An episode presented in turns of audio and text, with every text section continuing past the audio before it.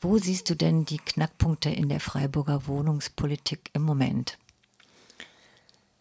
Also ich glaube, der größte Knackpunkt ist, dass seit vielen Jahren das Credo herrscht, wir müssen einfach viel Wohnraum bauen und dann werden die Mietpreise auch günstiger. Und seit vielen Jahren kann man sehen, dass es gerade nicht hilft. Also je mehr Wohnraum noch gebaut wird, desto teurer wird es auch noch. Und es muss ja dann irgendwie daran liegen, wie die Wohnungen gebaut werden und von wem die Wohnungen gebaut werden, denke ich. Ich glaube, das ist halt eher der Knackpunkt ist, von wem diese Wohnungen gebaut werden. Auf den ersten Blick wirkt es, äh, hört sich das ein bisschen unlogisch an. Erläuter das doch mal. Ich glaube einfach, dass Menschen, die viel Geld haben, dass diese Situation, dass eben der Wohnraum in Freiburg sehr knapp ist, gut ausnutzen und indem sie einfach Wohnungen bauen oder Wohnungen kaufen und dann das Möglichste rausholen aus diesen Wohnungen. Und es ist einfach ziemlich viel Geld vorhanden.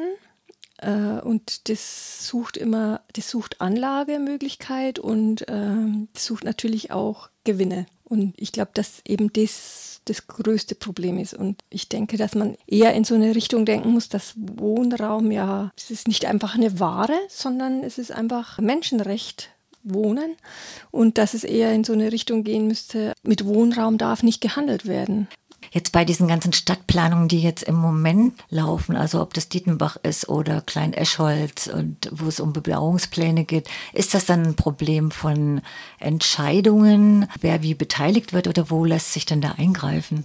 Man kann halt viel eingreifen an dem Punkt, wo Grundstücke vergeben werden.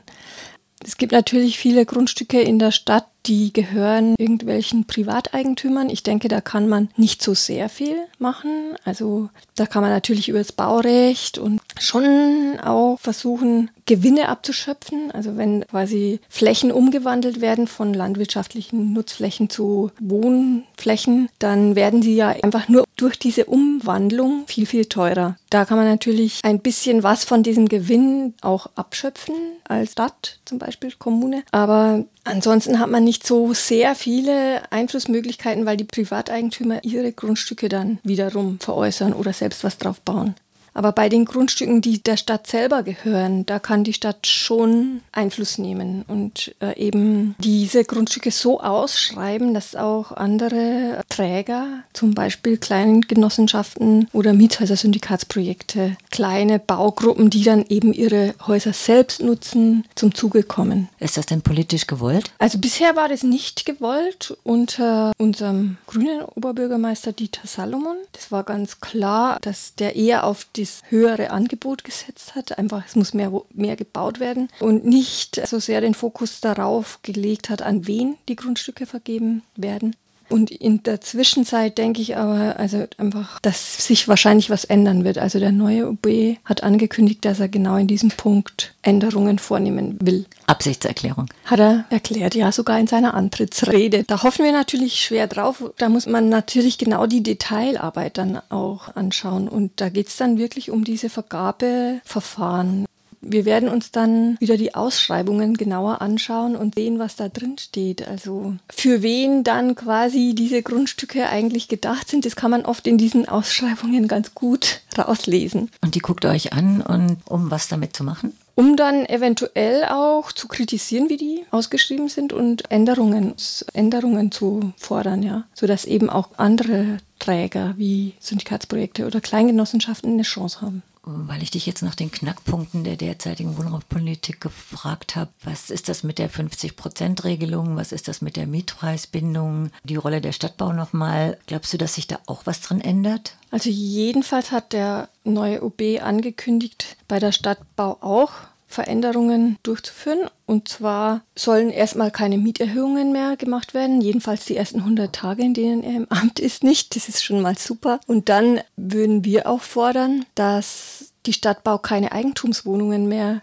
baut, diese dann Stück für Stück verkauft, sondern dass sie bezahlbaren Wohnraum baut, den sie dann auch vermietet. Weil wir denken, die Stadtbau kann es machen, die hat eigentlich genug Eigenkapital, um bezahlbare Wohnungen zu bauen und die zu vermieten. Und das würden wir dann fordern. Bei der 50-Prozent-Regel, da geht es ja darum, dass bei all den Grundstücken, die die Stadt verkauft, in der Zukunft, dass dort 50 Prozent bezahlbarer Mietwohnraum entstehen soll. Und da wollen wir natürlich auch darauf achten, dass es dann auch eingehalten wird. Und das ist, finden wir auch eine sehr gute Sache. Das soll auf jeden Fall so gemacht werden. Und wir denken auch, dass es geht. Wir haben das ja auch auf Goodlab-Matten nachgewiesen. Mit, mit dem Drei-Häuser-Projekt, da haben wir nicht nur 50 Prozent, sondern 70 Prozent sozial geförderte Wohnungen gebaut. Also das geht unserer Meinung nach. Es geht eurer Meinung nach und denkst du, das ist auch durchsetzbar? Also ich denke schon, dass es durchsetzbar ist. Ich glaube, die OB-Wahl hat schon gezeigt, dass die Leute in Freiburg sehr großen Druck verspüren und wirklich großen Druck haben und zwar beim Wohnungsbau. Ich glaube, das war schon eins der Themen, die sehr wichtig waren bei der OB-Wahl und da war irgendwie schon eine große Diskrepanz zwischen diesen zwei Kandidaten. Also der Herr Salomon sagte immer, das wäre nicht möglich und nicht durchsetzbar und äh, das haben die Leute, glaube ich, nicht mehr geglaubt weil eben es gibt Beispiele, die zeigen, dass es doch geht. Und deswegen glaube ich schon, dass man das jetzt auch machen kann. Ihr könnt ja eigentlich eh viel machen. Diese Häuser in Freiburg, die zusammengeschlossen sind mit dem Miethäuser-Syndikat. Wie viele Leute wohnen da eigentlich inzwischen drin? Also es sind ja 130 Projekte mindestens jetzt bundesweit. Und ähm, also das größte Projekt ist in Freiburg jetzt Susi, da wohnen 280 Menschen. Also in Freiburg allein würde ich schon mal sagen, über 1000 Leute. Ihr habt jetzt wieder das in Planung. Also wir möchten jetzt, nachdem wir die drei Projekte auf Gutleutmatten quasi fast abgeschlossen haben, hätten wir wieder gerne neue Grundstücke, auf denen wir wieder bauen können. Und wir würden das wieder so ähnlich machen wie dort, dass wir eben Projekte initiieren wollen. Es gibt natürlich auch jetzt schon sehr viele interessierte Gruppen, also die wir auch nebenher weiter beraten, aber wir würden, wir würden auch gerne neue Projekte initiieren und dort so ein bisschen den Fokus drauf legen, auch dass Menschen gibt, die haben zuerst mal keinen Zugang zum Syndikat oder können sich nicht selbst organisieren, haben nicht das kulturelle und soziale Kapital. Denkst du da auch an wohnungslose Leute oder auch an Leute ohne Pass, also die sonst völlig ausgeschlossen sind? Zum Beispiel. Also das haben wir eben auch beim Dreihäuser-Projekt schon gemacht, dass wir dort Wohnungen reserviert haben für Flüchtlinge in jedem der drei Projekte. Eben, wir werden auch Wohnungen quasi freihalten für Menschen, die jetzt nicht zu unserem Klientel gehören. Das ist halt schon auch immer so ein Vorwurf an diese Mietshäuser-Syndikatsprojekte, dass sie natürlich recht exklusiv sind, dass sie eben nur für einen bestimmten Kreis von Menschen, die sich dann auch so organisieren können, gedacht sind. Aber das ist nicht die Idee, sondern wir wollen das schon auch weiten für andere Menschen. Und was siehst du sonst noch für Möglichkeiten einzugreifen in die Stadtpolitik? Also es gibt schon andere Städte, in denen schon bisher auch schon mehr gemacht wurde. Zum Beispiel in München gibt es schon lange so ein Vorgehen irgendwie von der Stadt her. Die haben schon seit, seit immer, wenn sie Grundstücke vergeben haben, dann haben sie an bestimmte Träger vergeben. Die haben auch an Investoren, die Gewinne machen wollen, vergeben. Aber die haben dann in, im selben Quartier auch an Genossenschaften vergeben und an städtische Träger, dass es eben so in kleinteiligen Mix gibt von verschiedenen Bevölkerungsschichten. Und das ist eigentlich schon auch ein Modell, das man sich mal genauer anschauen muss und irgendwie die guten Sachen vielleicht rausziehen könnte. Und in Leipzig gibt es Vergabeverfahren, die auch ganz besonders nutzerorientierte Vergabeverfahren machen, also wo die Nutzer dann, also die Selbstnutzer dann quasi mehr Chancen haben. Und das geht, also das sind halt eben diese Kleingenossenschaften, die sich neu gründen für ein Projekt oder Mietshäuser-Syndikatsprojekte oder auch Baugruppen, bei denen klar ist, die nutzen dann auch selber diese Wohnungen, die sie bauen. Und hast du einen Einblick mit diesen Grundstücken, wie viel äh, Fläche das ausmacht oder in Freiburg, also was dann der Stadt tatsächlich schon gehört oder potenziell gehört und was äh, privat ist? Nee, da muss man sich immer ziemlich reinfuchsen, wenn man das wissen will. Also man kann im Internet bei der, den Seiten der Stadt, da gibt es eben die Gemeinderatsvorlagen und da gibt es ziemlich viele Unterlagen zu den verschiedenen Baugebieten, die demnächst so entwickelt werden soll, sollen und werden. Und äh, da gibt es zum Beispiel Zähringen, Höhe Zähringen, Nord, Stühlinger, West, und noch weitere Baugebiete. Und man muss immer genau in die, äh, Unterlagen, die Unterlagen studieren und da steht dann meistens schon was dazu, wie viel Grund von dem gesamten Baugebiet der Stadt selber gehört. Wenn man sich da mal reinfuchst, kann man schon einen Überblick kriegen. Da ist ja auch gerade die Geschichte da um Klein Eschholz im Stühlinger auch. Und da gibt es dann auch Bürgeranhörungen jetzt auch demnächst. Und ich habe immer gedacht, ja, die werden, dann werden schon die Leute angehört, wie soll die Gestaltung sein, wie sollen die Grünflächen sein, wo soll die Straße entlang laufen. Aber gibt es darüber tatsächlich auch eine Einflussmöglichkeit oder also ich glaube, das wird schon ernst genommen von der Stadt, dass man diese ganzen Anregungen aus der Bürgerschaft, die hört man sich mal an und man nimmt die auf, um dann weiter zu planen. Aber irgendwie ist dann immer so eine Lücke zwischen, also weil da, die planen ja natürlich in ihren Ämtern dann weiter, die Fachleute, und die Bürger sind dann nicht mehr über Monate nicht mehr mit drin.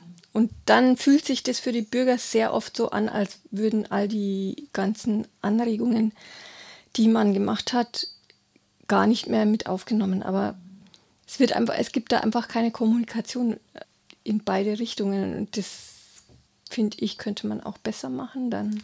Abschließend nochmal, weil das auch die Eingangsfrage war, Helma, was müsste passieren für eine gerechte soziale Wohnungspolitik? Wo müssten die Weichen gestellt werden, jetzt konkret? Also ich denke, das Wichtigste ist, man sollte nicht mit Wohnungen handeln. Wohnungen dürfen nicht mehr gehandelt werden. Das wäre schon eine Utopie für mich, ja. Das soll nur noch gebraucht werden und nochmal so zu den Notwendigkeiten einzugreifen von der Seite von den Menschen, die in den Häusern wohnen. Was gäbe es da noch für Möglichkeiten?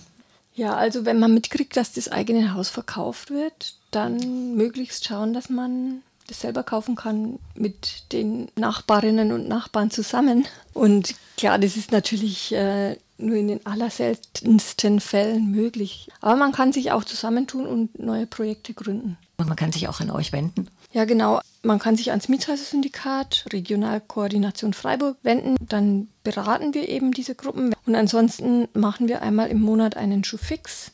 Es ist immer der vierte Dienstag im Monat. Der findet jetzt immer im Projekt Schwerelos in der Arne-Torgersen-Straße Nummer 7 statt. Immer um 20 Uhr. Und da können Menschen hinkommen, die sich interessieren und die gerne ein neues Wohnprojekt gründen wollen, neu bauen oder auch vielleicht einen Altbau kaufen wollen.